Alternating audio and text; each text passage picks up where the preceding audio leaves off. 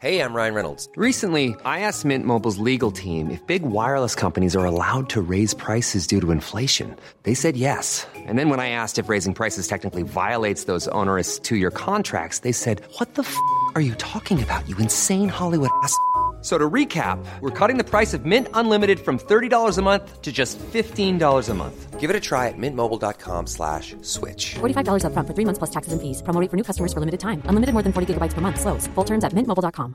If you thought the only way to get a more defined jawline with natural looking results was through surgery, think again. Juvederm Volux XC is a non surgical injectable gel filler that improves moderate to severe loss of jawline definition and can help you achieve natural looking results with little downtime. Even better, this improved definition lasts up to one year with optimal treatment. No maintenance required. Improve jawline definition for a smooth, sculpted look with Juvederm Volux XC. For important safety information and to find a licensed specialist, visit juvederm.com. That's J U V E D E R M.com. Not for people with severe allergic reactions, allergies to lidocaine, or the proteins used in Juvederm. Common side effects include injection site redness, swelling, pain, tenderness, firmness, lumps, bumps, bruising, discoloration, or itching. There's a risk of unintentional injection into a blood vessel, which can cause vision abnormalities, blindness, stroke, temporary scabs, or scarring. Talk to a licensed specialist to find out if it's right for you.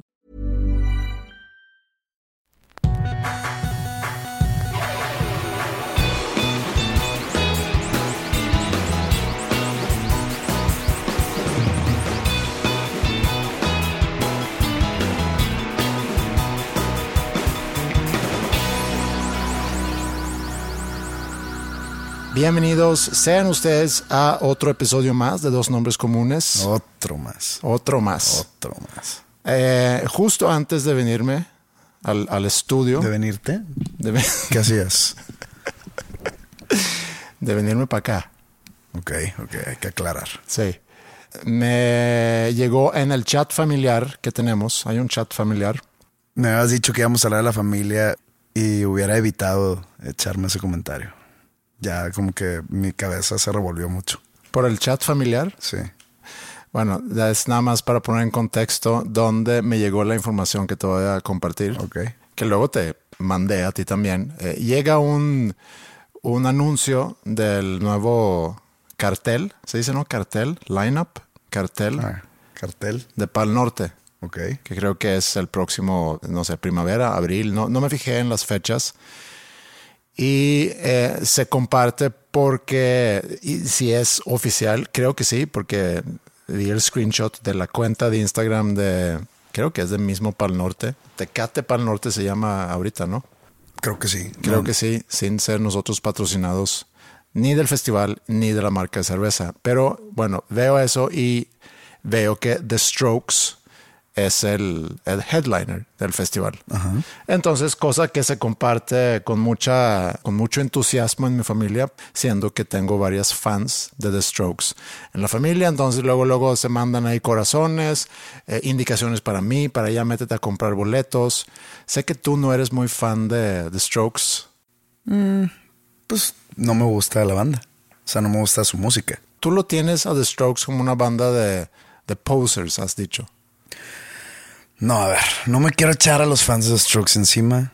Yo he comentado que Strokes hace una banda basada en la imagen, más que en algún tipo de profundidad en sus canciones. Sé que son muy buenos músicos, pero para mí es una banda más basada en, en la imagen de ellos, imagen física, por decirlo. Y, o sea, no que la banda empezó porque los güeyes sean guapos o se vistan bien, sino que como que está muy basado en eso, en vender primero una imagen y luego ya basarse en la música. Y la música, pues se me hace como que se me hace a mí personal. No estoy diciendo que tenga yo la verdad absoluta ni que en verdad sea así, pero se me hace un poco superficial. Como que eh, no quiero decir que ellos se montaron en, en un tren en el, en el principio de los 2000 porque no, no, no conozco No, muy ¿en bien. cuál tren se hubieran No sé, no sé, no conozco bien ese movimiento como que garachero Sí, hubo un movimiento. Como que yo estaba en, yo estaba en otro rollo en esas, en esas épocas y, y- y hubo un movimiento así con muchas bandas que empezaban sus nombres con, con The. Ajá, yo estaba en un vacío musical cuando esto es principios, ¿qué será? 2003, No, 2001, 2000. pero est- están ellos. Está ahorita que mencionaste The, o sea, The Hives, The Vines. The Vines nunca realmente escuché, una banda de Australia. Siento que muchas de esas bandas están basadas en Nirvana. Ay, güey, perdón. En Nirvana. Sí. Eh, The Strokes no tanto. Luego también Franz Ferdinand, creo que sale en la misma camada. No sé si Kaiser Chiefs también de la misma camada. Yo en aquel entonces no, no tenía algo en particular que estaba escuchando. Tú ya estabas pues escuchando puro punk rock, post grunge, emo. Como que no era mi intención nunca hacer público mi no gusto por The Strokes. Tú, tú, tú me forzaste a ello. Sí. Y siento que voy a ser atacado de alguna Pero manera ¿de- porque de hay muchos, porque hay muchos fans de ¿Hay The muchos Strokes, fans de en- Strokes en, en la vida. esto? Creo que sí. Es un gusto, a final de. Sí, es un gusto. No me pueden atacar porque no me gusta Que, algo. tú, que pero, tú no compartes con mis hijas. pero hay, hay, hay gente que. Lo que yo te decía era, por ejemplo, que tu hija Mila, que está empezando a ser fan de la música Ajá. y a como que empaparse de pues, tantos, tantos artistas que hay. Tú me has dicho que su banda favorita es The Strokes. Sí, una de las bandas Y yo, favoritas. y yo te digo, y, y te dije, a ver, y, y déjame adivinar. Y su otra banda favorita es eh, Red Hot Chili Peppers. Y la otra es ser eh, Kiss. Y puras, Kiss. puras bandas que, que, que School of Rock Ajá. Como que empiezan Ah, o se esmeran. Ah, sí, fue una crítica a School of Rock, ya me acordé. Se esmeran. Pero luego Flippy me dio, me, me dio un argumento válido. Ajá. Eh, pero yo decía que School of Rock le enseña a sus alumnos como que las típicas bandas que hicieron algo hace 20 años o más. O sea, no hay nada moderno, no hay nada, o sea, no hay nada explorado, no hay nada ex- excavado, no hay nada que no haya sido un éxito mundial. Siempre, son las mismas típicas bandas siempre. Yo digo, se están perdiendo de muchas otras bandas o de muchos otros artistas porque nada más siento yo que, que les enseñan o, o Foo Fighters o que no tengo nada en contra de Foo Fighters, no tengo nada en contra de Kiss, no tengo nada en contra de Red Hot, pero siento que nada más son ese tipo de bandas, Esas las bandas, bandas. De, las bandas de estadios. Entonces yo digo, deberás de decirle a Mila que, que, que le eche más ganas para explorar. Y dice Flippy, pues es que es como a los que se van a la escuela, entran a la escuela de psicología. Pues ni modo que, mira, un, un psicólogo muy oscuro de, de Rumania llamado Lupus Mantrufus, eh, nadie lo conoce, pero dice, dice pues van y les enseñan a, a Sigmund Freud, a Carl Jung, a, pues a los típicos. Y yo, Sí. pues, sabes que sí, tienes razón. Pero eso no quiere decir que me guste Strokes. No, es Nada muy más leí la, leí la razón a School of Rock Sí. Por medio de Flippy. Es que son, a final de cuentas, tantas bandas. Y ahorita podemos regresar al cartel porque también podemos ver ahí cuáles son las bandas, muchas de las cuales no, no ubico, que es un poco, es un poco eso, que en los últimos 20 años, si vamos del 2000 hasta el 2021, las bandas que han salido en, en esa época o las bandas que han quedado conmigo, pues la verdad no son tantas. Porque uno, siento que son menos bandas y más actos, o sea, más artistas. Eh, también otra cosa es que duran menos, que cosa que ya sabíamos. Sí, como que ya no hay artistas con carreras longevas, ¿no? No, y, y- y todavía tú como banda formada en los ochentas, que hayas durado ochentas, noventas y luego además a lograr cruzar hasta los dos miles, pues sí es un gran, es un gran logro. Entonces, cuando tú escoges qué música vamos a ver, pues tienes que empezar con los clásicos y podemos discutir también cuáles son los clásicos, pero pues están obvios, ¿no? The Beatles, Rolling Stones, eh, está Motown, está, digo, ahí luego depende un poco dónde está tus gustos, si te gusta mucho el blues, cosa que no es mi caso, pero pues también puedes ahí meter cosas de blues. es el mío. Sí, yo no soy muy fan de The Blues, del blues, y por eso soy más fan de The Beatles que de Rolling Stones, por ejemplo. Pero bueno, entonces ahí también, diciendo eso, me puedo echar gente encima. Eh, hubo mucho festejo por el hecho que The Strokes, Yo fui a un concierto de Strokes aquí en Monterrey. Me llevaron. sí, De No fue- puro Strokes, o sea, no fue un, fe- no fui a un festival Sí, fue en el, en el Banamex, ¿no? en el Banamex. Sí. Bueno, el que ahora, sí, sí, sí, sí, ahorita se llama el Banamex, ¿no? Sí. Eh, fue ahí. Y pues digo, no, no la pasé mal. Tocan bien los, iba a decir los chavos, no son tan chavos. Pero pues sigo siendo no fan. Sí. Y, y no tengo nada en contra. Simplemente no soy fan de la banda. No me gusta. Me gustan un par de canciones si acaso. Y ya. Nomás era. Pues no un secreto, pero no era algo que iba yo a compartir en algún momento en mi vida, ¿verdad? Bueno, perdón por haberte entonces exhibido aquí ante el, ante el público. Los que cierran son The Strokes, Maroon 5, Martin Garrix, la verdad ni idea. Tiene nombre de DJ. Sí, probablemente. Los fabulosos, los fabulosos, los fabulosos Cadillacs, que sí. Hombres G, son de España, ¿verdad? Hombres es de España y fabulosos de Argentina. Sí. The Libertines, sé quiénes son, pero no sé por qué están ahí al mismo. Bueno. Y luego hay muchas bandas que. Sí, que la verdad no, no sé quiénes, quiénes son. Y eso me, me da un poco de cosa el ver un cartel de un festival que se supone que es de. O no se supone que es de rock, o sí, no. De pop rock. Es muy mezclado ya. Pues tengo entendido que en esta edición que acaba de pasar hace unas semanas estuvo desde Alejandro Fernández hasta el Tri. Gloria Trevi. Entonces no es algo que esté básicamente anclado al rock. También van DJs, van, ha tocado bandas como Intocable o Pesado. Sí, como, la, como que la gente hoy en día tiene gustos muy... Yo lo veo también con mis hijas. Se pueden estar escuchando, como dices, The Strokes, Foo Fighters y ¿qué otra banda dijiste? Kiss no, pero Chili Peppers sí. Y también pueden de repente escuchar una que otra ranchera. Siempre está alguna rola... ¿Por qué Kiss no? ¿Algo en contra de Kiss? No, nada más que siento que... Hemos hecho un par de shows de Kiss en School of Rock, pero como nunca fue música que yo escuché en casa, no fui fan de Kiss. Y cuando yo era chiquito, Kiss estaba, estaba chido. Tenía yo un vecino que era muy fan de Kiss. Muy, muy fan de Kiss. No es una banda muy respetada musicalmente, pero a mí se me hace una gran banda. Tienen buenas rolas.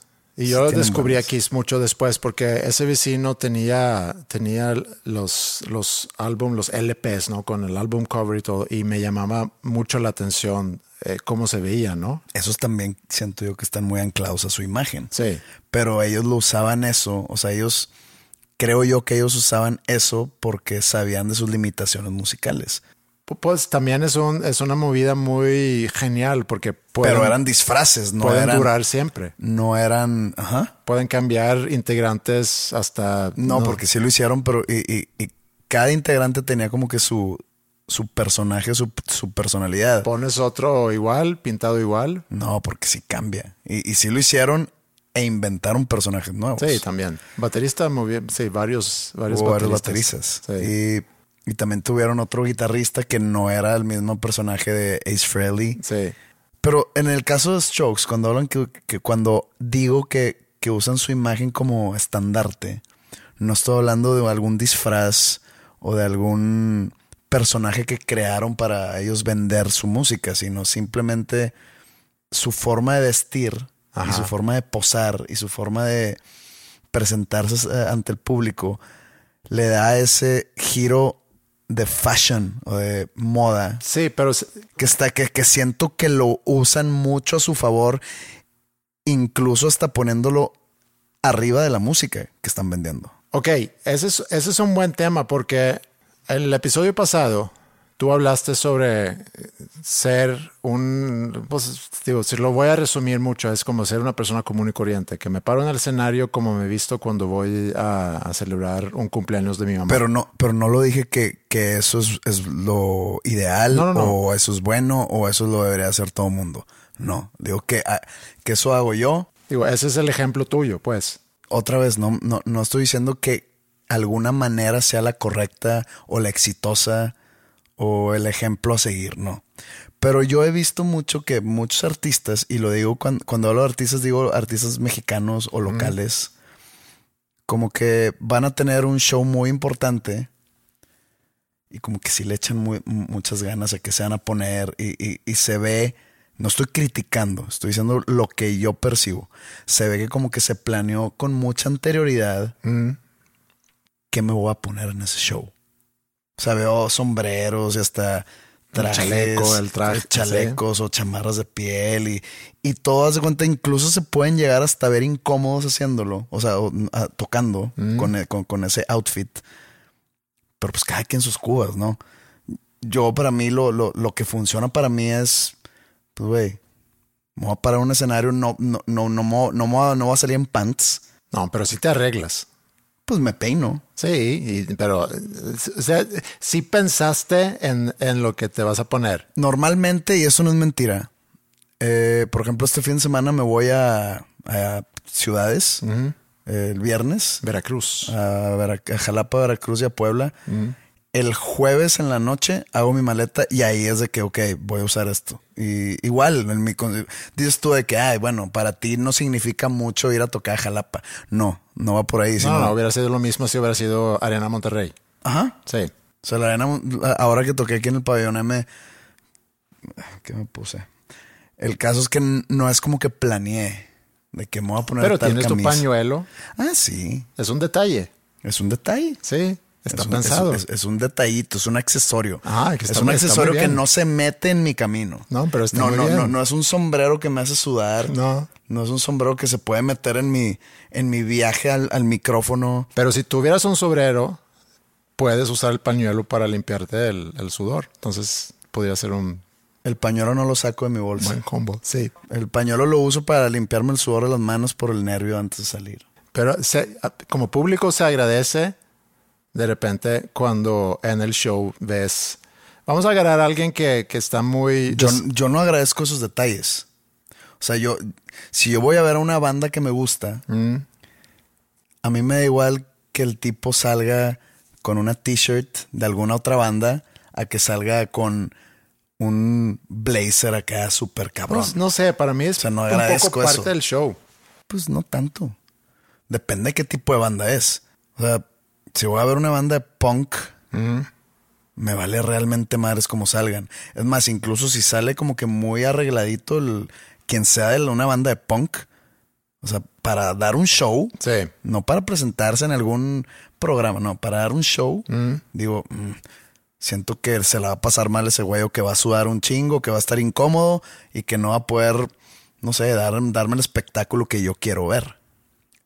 Ya, si voy a ver a Luis Miguel y el vato me sale con jeans y con, digo, me vale mal Luis Miguel, no, pero si sale con jeans y con alguna camiseta rota, así diría que qué pedo con este güey. ¿Por qué? Porque yo espero a Luis Miguel que salga en un pinche traje frepo. Pero en una banda, pon tú que todos se visten muy X, pero, pero sí creo que también es importante que se vea más o menos parejo en la banda. O que tengas muy identificado cuáles son los personajes. Por ejemplo, Springsteen and the E Street Band. O sea, Springsteen es muy simple en su forma de vestir. Es- son jeans y t-shirt y a veces un t-shirt negro y un chaleco negro y jeans negros. Eso es como que su estilo. O sea, se viste como podría ir a...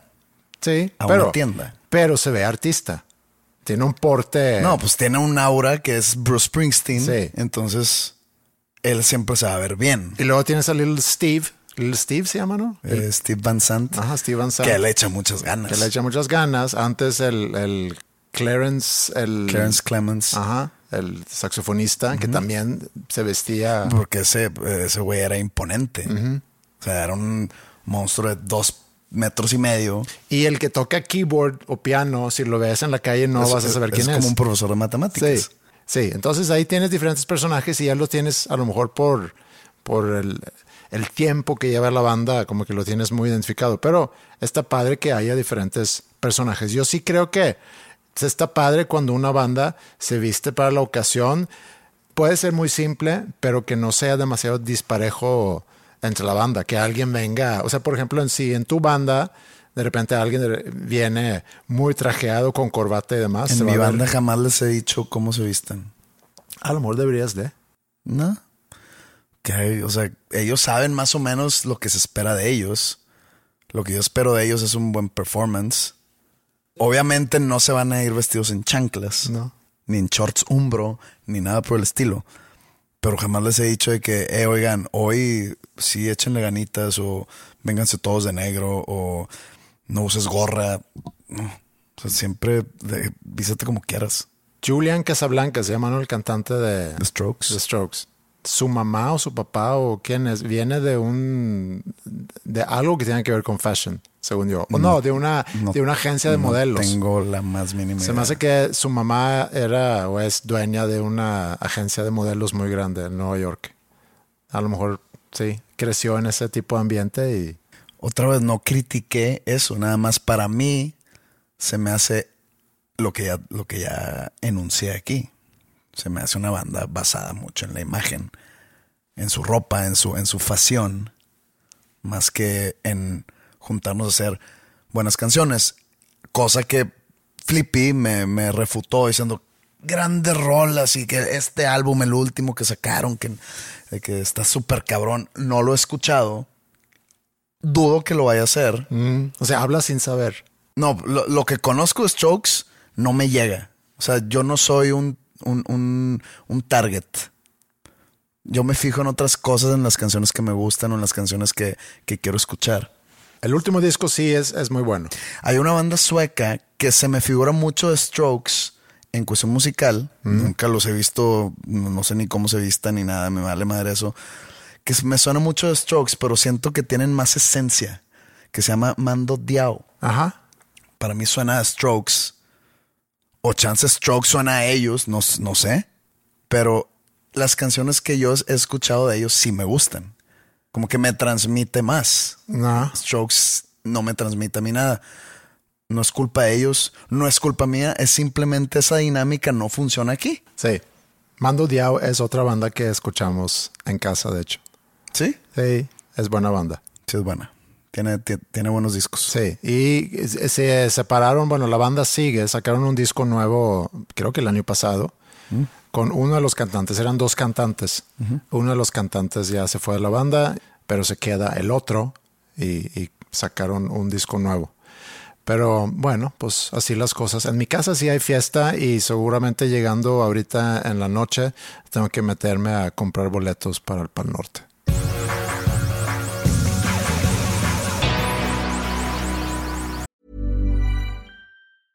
There's never been a faster or easier way to start your weight loss journey than with PlushCare.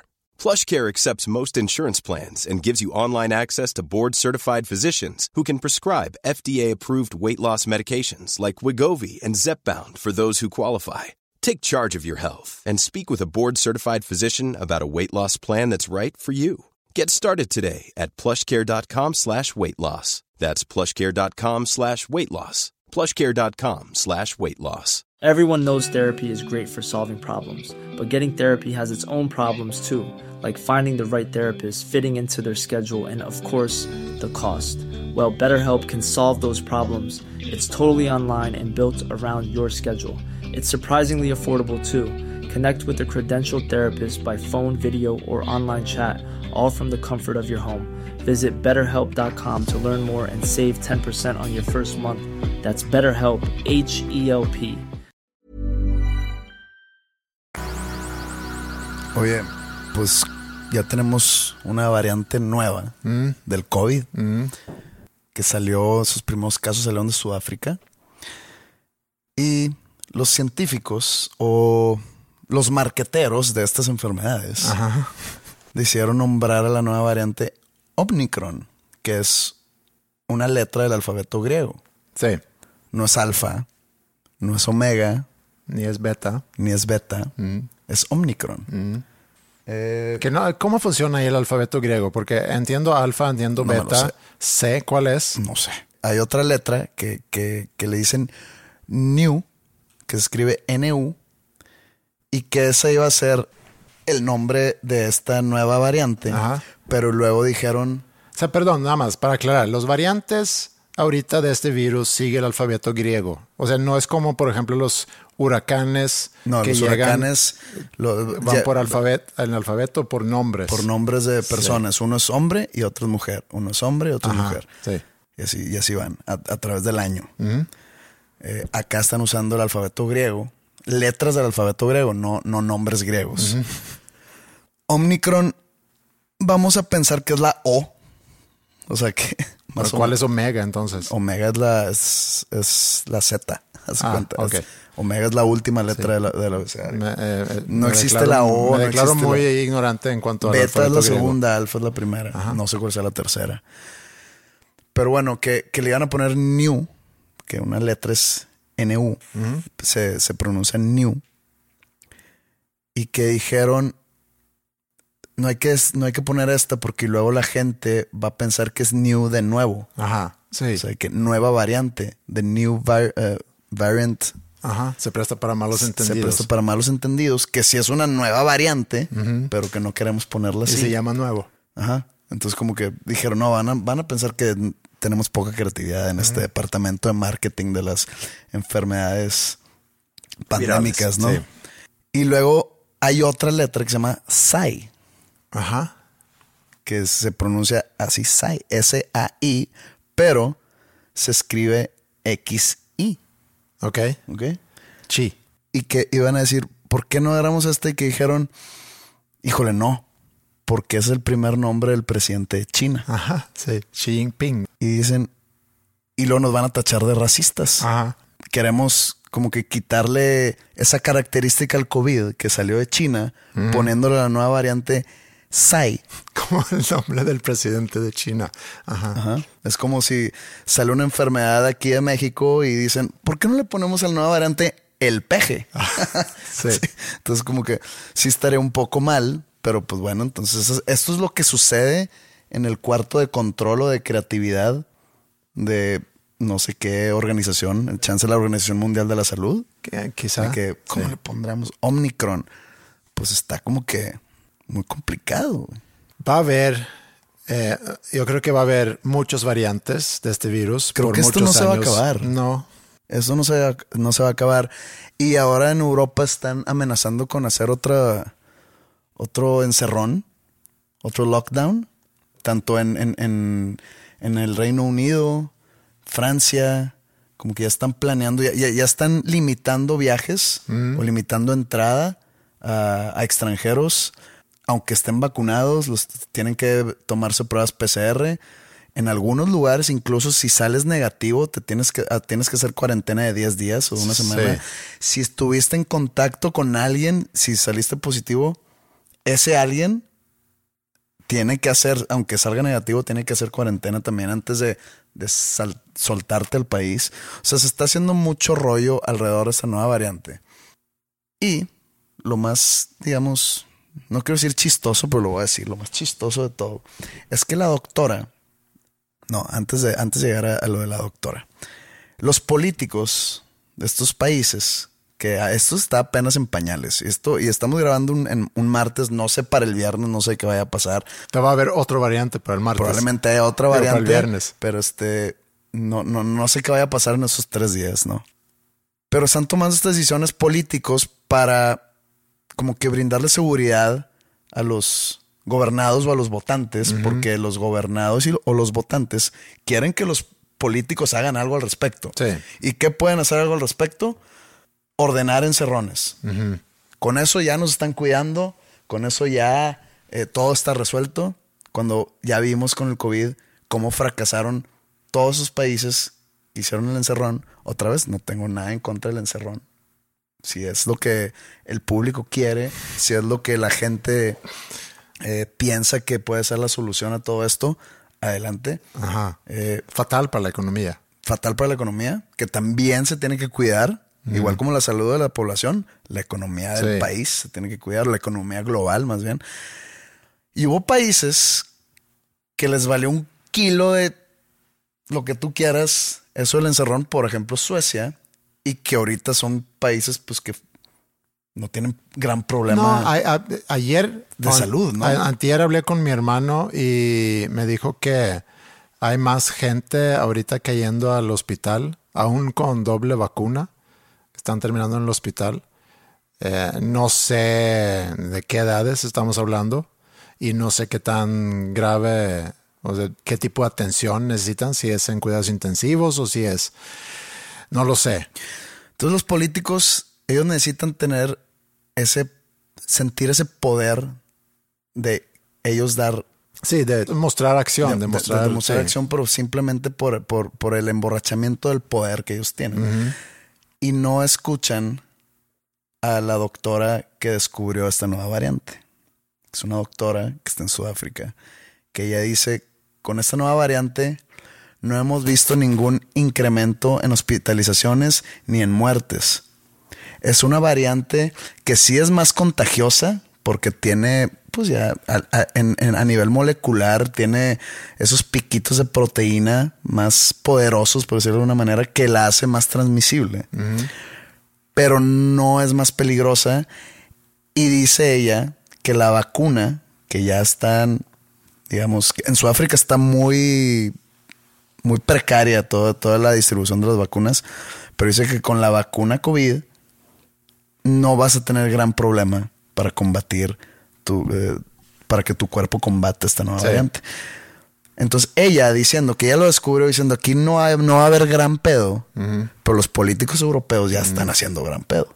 Puede ser algo preventivo, pero otro encerrón puede ser fatal para la economía, como dijiste rato. Sí, y también creo que eh, los medios siguen teniendo fiesta con eso porque, eh, otra vez, y lo hemos platicado en mil veces, cómo los medios se alimentan con el miedo de la gente, e inclusive los políticos se alimentan o el poder se alimenta con el miedo de la gente, La religión, la religión también. las diferentes iglesias. Sí, te asusto y luego ya te digo qué hacer.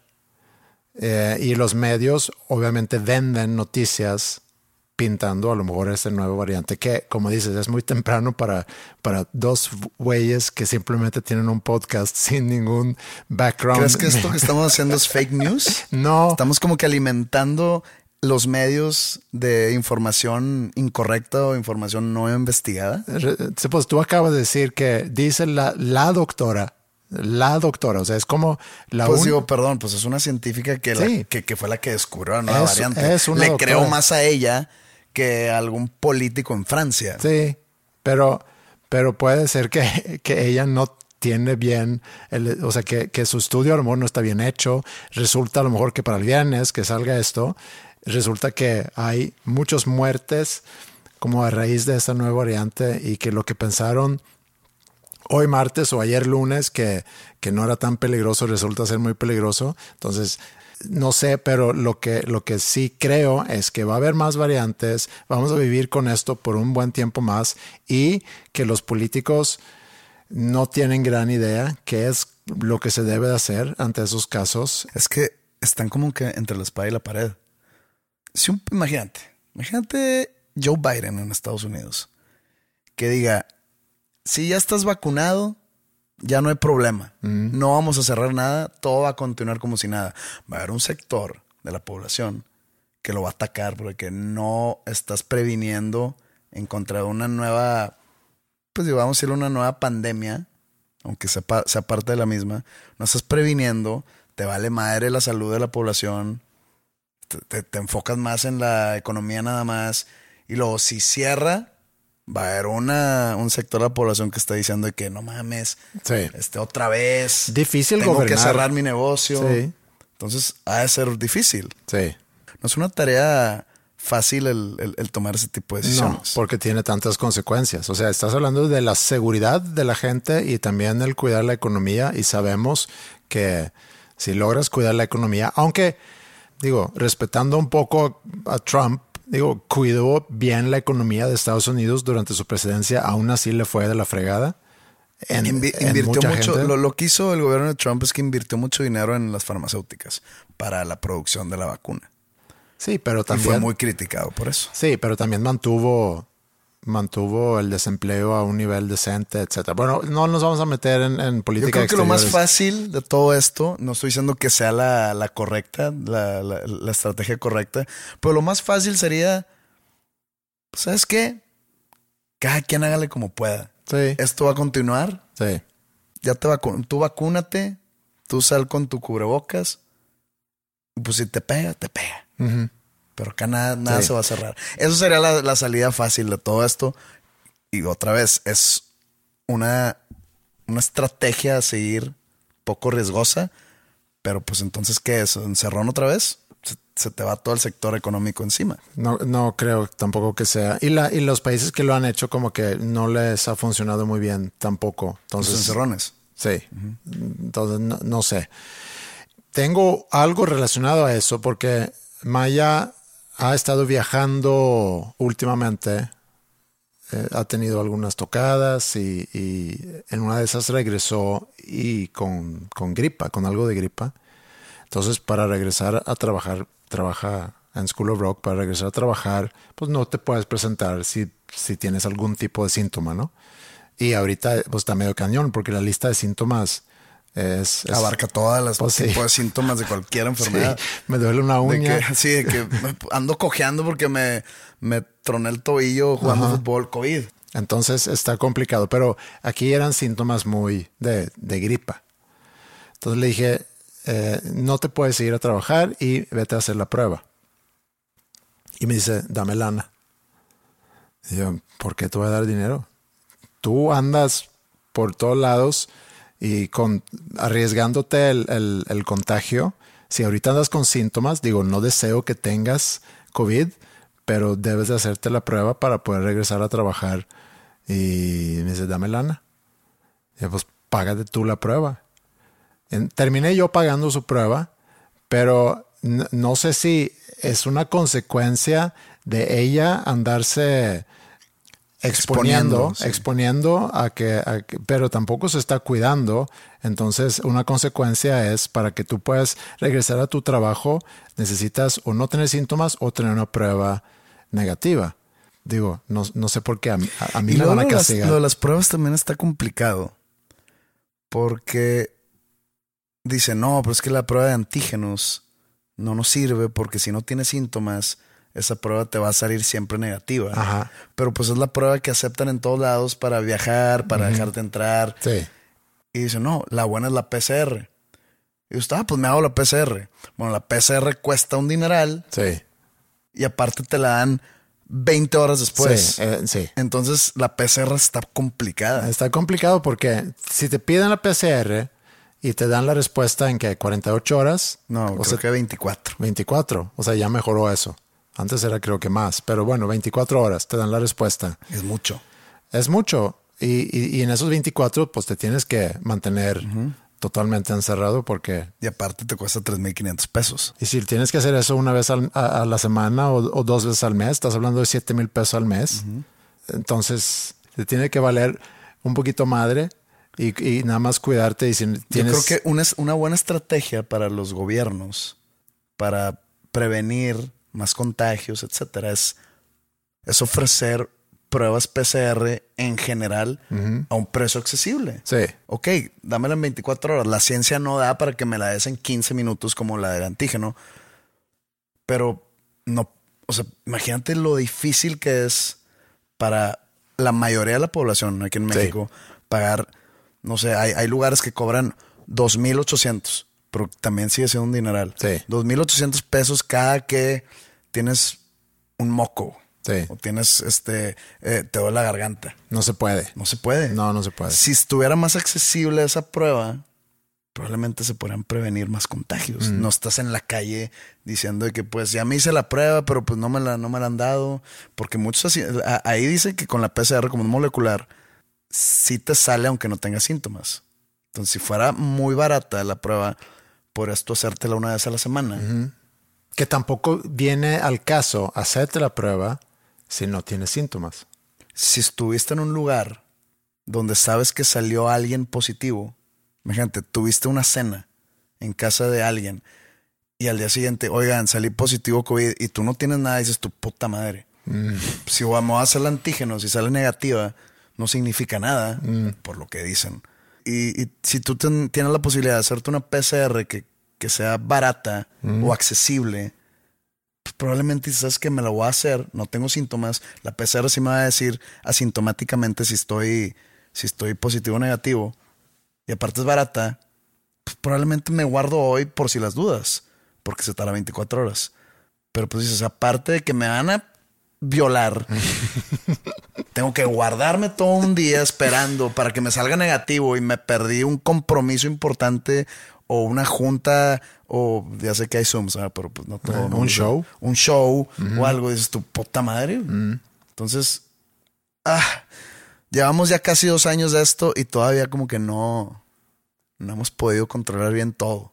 todo todos los aspectos más fáciles de prevención. Pero bueno, eso de hacer la prueba PCR más accesible se me acaba de ocurrir. Puede ser la salvación de, todo el planeta, ¿no? Que ahí inviertan los gobiernos. Oye, las pruebas PCR van a salir en 100 pesos. Será un parote, ¿no? Sí.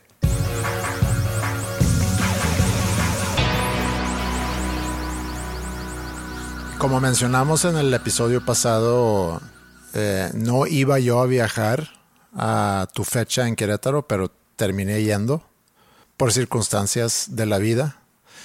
Digo, yo no viajo mucho, yo sé que tú sí, y te toca estar mucho tiempo en, hoteles y en aeropuertos y demás, pero algo que he pensado en los hoteles, ahorita que me ha tocado ir en el último mes o en las últimas seis semanas a, a varios lugares, es cuál es la necesidad de, de hacer la cama como, como la, no, no, sé cómo se dice eso. Tan apretada. Ajá, tan apretada. Eso a mí me ha causado tirones en las piernas, así que trato de sacar la, la colcha o la, o, el, o la sábana y ¡ah! ¿A ti no te gusta dormir así empaquetado? No, yo quiero que esté suelta el asunto. Uh -huh. Porque hay gente que, supongo, que le gusta eso y por eso preparan así las camas. Justamente es un tema que toca Seinfeld en algún episodio.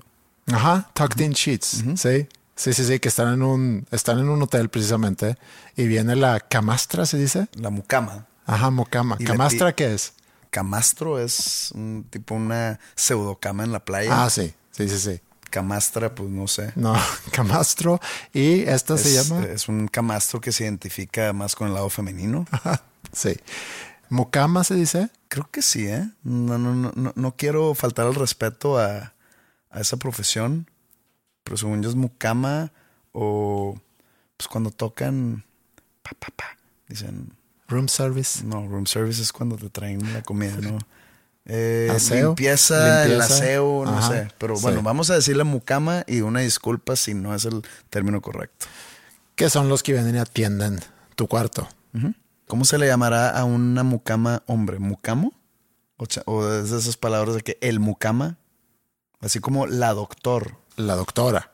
Bueno, entonces, ¿cuál es la...? Ah, la músico. Sí, porque la música no se dice. De que no, eh, esta Juliana es músico. Ajá. Como que mi cabeza... Explota. Explota. La de, sí. Porque tampoco le puedo decir, ella es música. No, ella es música, es como es darle un, un piropo. Ella es música, ella es, ella es vida, ella Sí, es sí, aire, Ajá. ella es música. Sí, mucama entonces. Sí, en la escena de Seinfeld viene la mucama y, y George está discutiendo con ella sobre si quiere él tener tucked Nomás in dice que por no. favor no, no meta las sábanas tan, Ajá, tan duro. tan, no, tan Apretada. estiradas, tan Ajá. apretadas. Es como cuando eres niño, no sé si a, a- a ti te hicieron eso cuando te fueron a dormir en la noche, que te, que te hicieron como taquito con las sábanas. A los bebés sí es muy común hacerlos taquito. No sé si es por la relación a, a que se sientan como si estuviesen adentro de la matriz Me todavía. estás preguntando que si me acuerdo cuando era bebé. No, si no, me no, no, porque luego eso es en ya recién nacido, que te hacen taquito y estás como que un paquete nada más, como un bulto. Un burrito. Ajá, como un burrito. Y luego ya creces y tus papás vienen y te van a decir buenas noches y, y te, y te envuelven también en tus sábanas. A mí nunca me gustó eso. Yo me siento como que ¿Te acuerdas de atrapado. cuando eras bebé y decías de que, ¿cómo hablabas sueco de bebé? Strams, strams. Entonces, como en esta ocasión en Querétaro, yo me quedé dos noches. eh, el día siguiente que salí y, y me topé con una mucama y le dije, oye, es- estoy en el cuarto 902. eh, No tienes que hacer nada ahí. Déjalo así tal como está, porque me iba a dar flojera en la noche tener que sacar todas las sábanas otra vez. Pero no iba a hablar de eso, sino era un jueves tu show en Querétaro. Sí. Y, y yo me iba a regresar el viernes, o sea, el día siguiente, Y, y pregunté, bueno, y eh, después del show, porque me perdí el after en, en la Ciudad de México, me perdí el after en Monterrey. eh, y luego, bueno, pues a lo mejor aquí podemos aprovechar en Querétaro. Y tú ahí estás muy negado porque dices, pues es jueves. en, en jueves no se toma. No hay fiesta un jueves. Digo, no hay fiesta un viernes tampoco. Que juntarnos en un cuarto a platicar y a tomar el remanente del catering. Que fue lo que hicimos nosotros el, el jueves. Yo me fui a dormir directo. Sí, tú te fuiste a dormir. Eh, si no querías nada que ver con nosotros. So- eran tres shows seguidos. Sí, Descansado. descansa. Sí, entiendo eso. Y tú siendo el que tiene que cargar el show. Son, o sea, tres shows seguidos son 100 canciones seguidas. Sí. O sea, 100 canciones no seguidas. 100 canciones en, en, en concierto. Es mucho. Y tienes como el amigo con quien te topaste ahí en el show, no me acuerdo en qué ciudad, tienes que cuidar tu instrumento. Sí.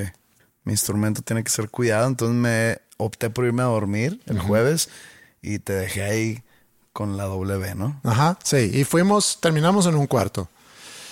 Y empezamos a hablar de la muerte.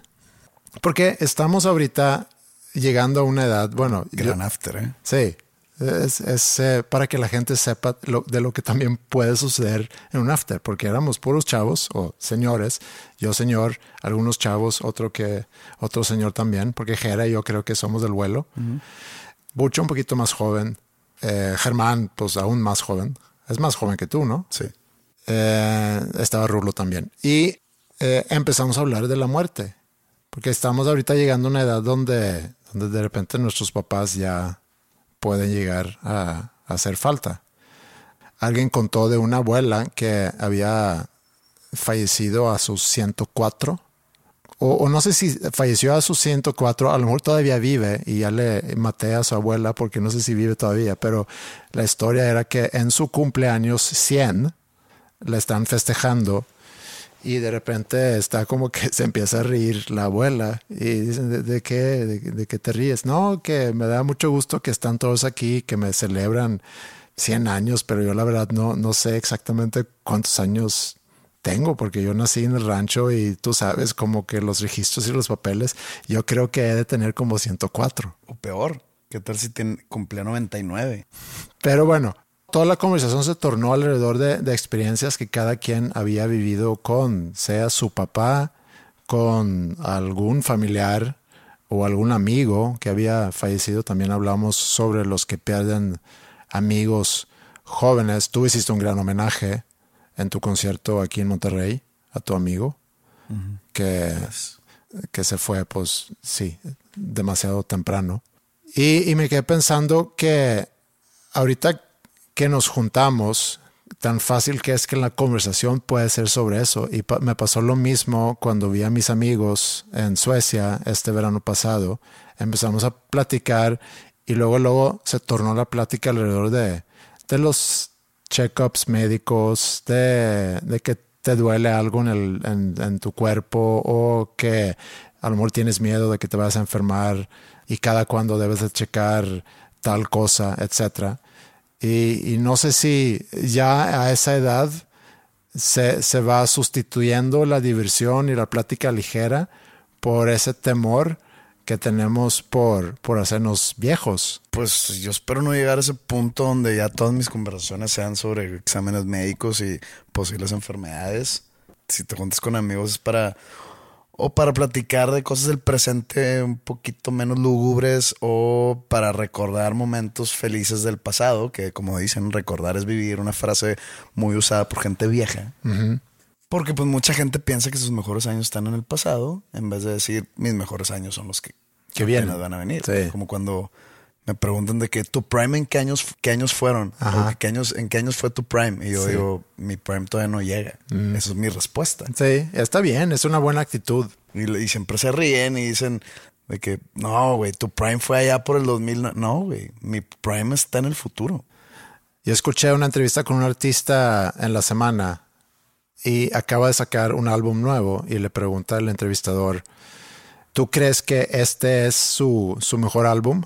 Y dice, no, yo creo que el próximo va a ser el mejor álbum. Y se me hizo buena respuesta porque lo, lo más común es que digan sí es lo mejor que he hecho, porque qué triste que digas no. O sea, en el caso tuyo, si yo te pregunto, oye, ya los eh, el mejor álbum que has hecho y que tú digas no, Salmos es el mejor Sí, álbum. pues, ya le estoy metiendo el pie a un álbum que aún no sale. Sí. Pero pues en mis, la, la sesión de preguntas que a veces hacía, quiero recuperar esa tradición pronto. Me preguntan, ¿cuál es la mejor canción que has escrito? Y contesto siempre, no la he hecho. A mí me preguntaron hace muy poco, ¿cuál es tu canción favorita de Pepe? Y mi respuesta es todavía no sale. Digo, la he escuchado, pero todavía no sale. Bueno, acá es, no la he escrito. Sí, no la has escrito. Sí. Pero es, o sea, no, no es una respuesta concreta. No es- no- o sea, no, no le estoy quitando la duda a esa persona. No, Me estoy tirando, todavía tengo en mí Ajá. hacer algo mejor. ajá, que probablemente no, probablemente sí, Sí, digo. pero pues es posible que mi mejor canción ya, ya exista, pero quiero pensar que aún no. No, lo importante es que tú sientas que todavía tienes para hacer Sí, creo que todavía. mejores cosas. Es difícil si eres quizá futbolista. Sí, no, ella, tu, tu prime sí está en tu pasado. Ajá. Si tienes 30, tu prime está en tu pasado. Probablemente sí. Y más aún si tienes 40. Y hablando de, de canciones, ahorita ya está fuera la nueva canción. Cerraron Chipinque. Hoy es viernes, ¿verdad? Ah, Hoy es viernes. Sí. Salió ayer en la noche. Cerraron Chipinque. ¿Cuándo salió 15 mil? 15 mil días, octubre 14. Ah, ok. Entonces sí, son, pues sí, seis semanas. Y esta canción, pues es que se, se le podría decir sencillo, pero no tiene video oficial, tiene un lyric video. Como saben, voy a estar sacando los sencillos con anterioridad al lanzamiento del álbum. Sí. Eh, ¿Son cada seis semanas o está programado? No, sí. pues el, el- el- el próximo, la próxima canción que sale, sí sé cuándo sale, pero falta un rato. Ah, ok. Eh, no están medidos con exactitud las semanas. Pero la el próximo sencillo, o la próxima canción sí tiene video oficial. Y probablemente salga a, a- a la radio. Los espacios en el radio están muy limitados para música no urbana o música no pop. Mm. Y hay gente que va a decir, pero tú eres pop. Cuando digo pop, es pop, pop, pop. O sea, pop, lo que malamente se le conoce como pop. Bubblegum Pop. Ajá. Que ahorita el pop, gran porcentaje del pop es lo urbano. Pero bueno, cerraron Chipín, que es la segunda canción que lanzo de Yalo. Y tiene un ritmo un poco peculiar. Tiene un arreglo también un poco peculiar para, para lo que he estado ofreciendo en los últimos años. Eh, le he estado agarrando más gusto conforme pasa el tiempo, conforme más lo escucho.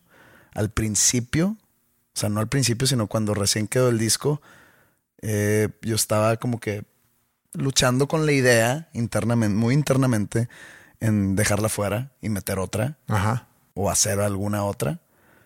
Y creo que esta era, de las favoritas de, de Flippy, Flippy con el que produje el disco. Sí, me acuerdo y, que. Y él me decía, mencionó. ¿cómo la vas a dejar fuera? No, no mames, no. Cuando me junto con mi disquera a empezar a estrategizar los sencillos o lanzamientos y fechas y cualquier canciones sí que no. Ellos me, esta- me estuvieron deseando mucho por esta canción. Y digo, no, pero es que esta no la quiero de, de sencillo. No quiero que esta canción viva sola. Y cuando digo viva sola es pues lo que está pasando con 15 mil días, Sí. que está viviendo sola sin acompañamiento del álbum y cerraron Chipín que va a vivir sola en un momento solamente acompañada por 15 mil días. Sí. Y dice, no tiene el perfil, o sea, no tiene esa personalidad para vivir sola. Eso es lo que yo pensaba. Conforme se fue acercando la fecha, haz cuenta, lo, ahí está lo que yo hago. Ayer sale, ¿no? Los, los días anteriores yo la escucho mucho porque luego no la vuelvo a escuchar. Porque cuando yo la escucho tanto antes de, su lanzamiento es porque digo, es la última vez que esta canción va a ser mía. Ajá. O sea, la escucho y yo sé que nadie más la ha escuchado, o sea, nadie más hablando del público en general. Entonces la escucho mucho. Llega el momento del lanzamiento y adiós, no la vuelvo a escuchar. Si acaso, ahí cuando alguien la pone o cuando la vaya a tocar en vivo. Pero entonces, esos, esos días anteriores la, la escuché mucho. Y ya me gusta, ya le agarré el gusto. No sé si, si es algo psicológico de que, pues bueno, ya, ya, ya va a salir, tengo que convencerme de que está buena No, no te queda de otra. no me queda de otra. Pero no, ya, ya me empezó a, Sí. eh, me, me empezó a gustar, empezó a crecer en mí y creo que es un buen arreglo, es una buena canción. Pero, por ejemplo, yo hace poco me puse a escuchar porque me topé en mi compu con las maquetas que grabaste en, el, en mayo 2020. Mayo en- 2020. En mi cocina. Y entonces Estamos bien pedos, ¿verdad? Sí, pero, pero quise escucharlas porque ya que he escuchado el producto final, como que ver, bueno, Ver la diferencia. ver la diferencia. Y digo, es la misma canción, misma letra y melodía y demás, pero luego entras al estudio y empiezas a adornar. Ahorita que, dij- que dijiste que tiene un ritmo Tiene un ritmo peculiar. peculiar. Un también. ¿Cómo llegaron a eso? Eh, me acuerdo que en esta canción yo había escuchado mucho o estaba escuchando mucho una canción de un artista que se llama LP, ¿ok? Si, si, si Sí. ubicas, es una chava Sí. que chifla mucho, chifla bien, cabrón, Sí. la morra. Y La tiene una canción se llama Lost aguda. on You Ajá, está muy buena esa canción. y tiene como que esa, digamos, esa simpleza, ese minimalismo de que la canción nada más tiene un bombo. Toda la canción. O que puede tener algún tipo de percusión mínima alrededor, pero todo se mueve alrededor de un bombo four on the floor, ¿no? Pum, pum, Sí. pum, pum. Entonces yo estaba escuchando esa canción y dije, ¿a qué canción de estas, de, de- de este bonche, le queda algo así? Porque me llama la atención ese pedo. Sí. Entonces le- llego con Flip y le digo, oye, esta de Lost on You, quiero hacer una canción así, pero no, no, o sea, no quiero basarme en esa canción, sino lo que ya tenemos, a qué le, a, cuál le queda esto de Four on the Floor, y ya como que empezarla a crecer de ahí. Y llegamos con la, la de, oye, pues la de cerrar un chipín que le puede quedar el pum, pum, pum. Y desde ahí empezó. O sea, no, no, no está basada en esa canción, no, no, no hay arreglos basados tampoco en esa canción, porque hay mucho piano en chipinque, hay mucho arreglo de cuerdas como que muy sintético, adrede. Ajá. O sea, no son, no, no son cuerdas reales, porque ju- juega mucho bucho con, con el wow, no, no sé cómo se le llama, el portamento o algo así. No sé, el, el, sí, el que mueves en el teclado. Que mueves en el teclado sí. para mover el pitch. Ajá. Este, no, no sé cuál sea el, el- término adecuado para, para ese Tampoco efecto. sé cómo se llama. Pero son, son cuerdas eh, sintéticas, o sea, sintetizadas. Pues hay, hay mucho arreglos de guitarra que Flip y yo hicimos. Y mucho arreglo de voces también, que es importante en la canción. Y eso no lo tiene Lost on You. Digo, Lost on You es una gran canción, Sí. pero el ritmi- rítmicamente sí está basada en Lost on You. Pero compuesto con anterioridad. O sea, encontramos qué canción le cabía ese ritmo. Sí. Y pues la maqueta, todas las maquetas es una guitarra y una voz. Pero luego de ahí, por ejemplo, esta canción deciden que, sin que suena entrevista, pero es porque a mí me da curiosidad todo ese proceso. Y creo que puede haber gente que, que también le interesa de que cómo una cosa se siembra, o sea, la semilla, y luego ya la primera lo que sale, que es ya la maqueta con guitarra y voz, y luego ya la transformación a que, por ejemplo, esta la deciden basar más en piano que en guitarra. Pero eso es algo que tú ya eh, componiendo la canción con guitarra eso, dices, eso va "Eso- sali- eso va saliendo ahí en el proceso de producción y de arreglo. Se, se plancha primero el ritmo que, que te digo, el four on the floor o cuatro en el piso, hablando del bombo, y de ahí a ver cómo queremos que empiece, de que a ver qué elementos queremos usar. No, pues este, esta no se presta para que esté tan rockera, porque hay otras más rockeras en el álbum. Sí. Esta no se presta tanto para un, pues no sé, como que un bajo muy elaborado, no se presta para que explote en algún momento. Entonces, pues vamos a empezar con piano. Entonces, ok, ¿qué veo yo en el piano? Empezó a ver. Y empezamos a, no sé, a calar caminos distintos. Oye, un piano tocado así directo, o algún arpegio, algún riff, alguna línea melódica. Entonces llegamos al riff de piano al principio y sobre eso empezamos a, grabamos todo el piano, toda la canción y ahí empezamos a meterle más elementos. Oye, que en el, que en el, en el verso se baja un poquito la intensidad que empezó a crecer en el intro. Y luego, oye, ya viene el coro. O viene el precoro, entra una guitarra acústica. Oye, en el coro, pues ya entran las guitarras eléctricas, que son como siete. Que en- probablemente a primera escucha no, no, no, no, no llegas a distinguir, pero son muchas guitarras, por eso crece como crece la canción. Y luego se vuelve a apagar en el, en el reintro. Y luego dije, me acuerdo perfecto que es de que como que le falta algo, ¿no? Le falta un, algún ganchito, vamos a tratar de hacer un gancho y así es como nace el, el, el rifecito del principio, el ten- como que Sí. está muy sexy, ¿no? Bueno, a mí se me hace como que una línea muy sexy con el efecto, ¿no? Y con lo grabamos con una guitarra barítono y, y también le da, pues, le da ese sentimiento como que, como ese gancho. Sí.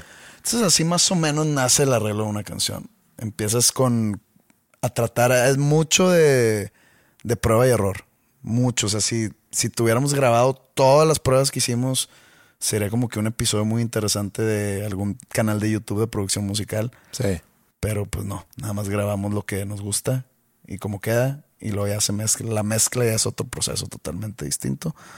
Pero sí, esta canción, desde el punto de vista de producción, está muy interesante por todos los elementos que, que usamos. Y cerraron Chipinque por COVID, ¿verdad? La historia detrás del nombre es que me acuerdo que, que Que a mí me, eso, eh, ahorita dijimos que hay cosas que nos hace explotar la cabeza cuando en, en COVID en el 2020 yo también me enteré de que habían cerrado No, Chipinque pero porque- es que te va como Sí. estuvo, porque yo anuncio el nombre de la canción y como hay gente diciendo de que me encantan los nombres de tus canciones, hay, hay gente también haciendo teorías de conspiración de que no, es que esta canción, no sé qué, la dedicó a no sé quién porque alguien dijo, son puras, o sea, dirá, puras teorías hasta ahí. También hubo gente que pinches nombres culeros. Aquí sí, muy regionalista tu nombre, ¿no? Porque pues Chipinque es un, es un pues, como una zona, ¿no? Acá Sí, en es Monterrey. una- Es un un, parque, parque, ecológico. sí. En el momento que yo estaba escribiendo esa canción, o más bien el día que yo escribí, empecé a escribir la letra de esa canción, que la letra habla sobre la bipolaridad Ajá. y pues como una persona bipolaridad puede ser percibida como una persona incongruente si no está diagnosticada. O sea, ¿cómo puedes tú decir que, oye, pero ayer estabas muy contento porque hoy estás encabronadísimo conmigo y luego de repente a- al 20 minutos estás triste y como que Sí. de, de- de- de eso trata. Eh, hay incongruencias, muchas incongruencias dentro de la canción. O sea, una línea puede contradecir a la que sigue. Y esto, pues, ¿de qué está hablando? Va por ahí el, el asunto. Pero cuando lo estaba escribiendo, o el día que yo lo estaba escribiendo, yo había quedado de ir a- al parque Chipinque con una amiga mía. Pues ir a hacer un hike. Ajá. ¿no? Y cuando exactamente lo estaba escribiendo, me habló mi amiga, me dijo, cerraron Chipinque. Y yo, ¿de qué está hablando? De que ya cerraron el parque Chipinque por COVID, ya no podemos ir. Sí. Dije, ah, bueno, pues ni pedo, ahí luego vemos qué onda. Cuelgo y dije, güey, está súper chingona la frase cerraron Chipinque. Entonces así le puse a la canción. Todavía ni la acababa y le puse cerraron Chipinque. Y ya. Esa es la historia. Es un buen título, sí. O sea, a, mí, a mí se me hace un gran título Sí. y como que me identifica como regiomontano. Y sabes que es un buen título para, para resumir inclusive el, el- el episodio, ya que hablamos sobre COVID, el nuevo variante y que va a haber más variantes y las decisiones, mm, no voy a decir inteligentes y menos inteligentes, sino las decisiones un poco incongruentes. ¿Cómo es la decisión de cerrar un parque ecológico? Muy incongruente y queda con la incongruencia en sí de la letra. Ajá. No, no lo había visto así. Cerrar un parque ecológico que está al aire libre, lleno de naturaleza, que la persona más cercana a ti cuando estás en- haciendo esos, esos senderos, ese senderismo está a 100 metros. Sí. No entiendo. Nunca entendí por qué cerraron Chipinque en su momento. Bueno, pues muchas gracias a todos ustedes por acompañarnos una semana más. Están en venta hoodies en nuestro sitio. Se Dos- viene el frío, se viene Navidad. se viene el frío, se viene Navidad. Dosnombrescomunes.com diagonal tienda. Entran ahí. Todavía hay algunas otras cosas también, pero ahorita estamos empujando la venta de las, los, las hoodies. Los. Funciona. Funciona, sí. Sudaderas, pues Les Hoodies. les hoodies y eh, a veces recibimos mails, comentarios de que, oye, me gustaría mandarles un regalo, eh, quisiera darles algo. Un gran regalo que nos pueden dar a nosotros es autorregalarse algo de nuestra tienda, entonces métanse ahí y ayuden ayúdenos también a, a juntar algo para nuestros regalos navideños. Y ayúdense ustedes tapándose el frío. Ajá. Así lo Ayer dejamos. me, me, me vacuné contra la influenza. Así. Sí. Y, y me duele el brazo. Y antes, cuando me vacunaba contra la influenza o cualquier otra vacuna, no me dolía el O brazo. sea, tú llevas dos vacunas, una contra influenza y estás por meterte un, el un- boost, el, booster shot en, en enero, Ajá. pero COVID. Ajá. Me di dos vacunas COVID primer semestre del año y ayer me vacunaron contra la influenza. Y te duele el brazo. Eh, no tanto como con COVID. COVID, haz de cuenta que me dieron un batazo acá, haz de cuenta que un güey mamado me dio un putazo en el hombro. Está bien. Bueno, espero Pero no me dar influenza esta, esta, temporada de frío. Y para que a ustedes no les den, tápense bien con, con une hoodie Un ejuri. de la tienda de dos nombres comunes. Y nos vemos en la próxima semana. Adiós.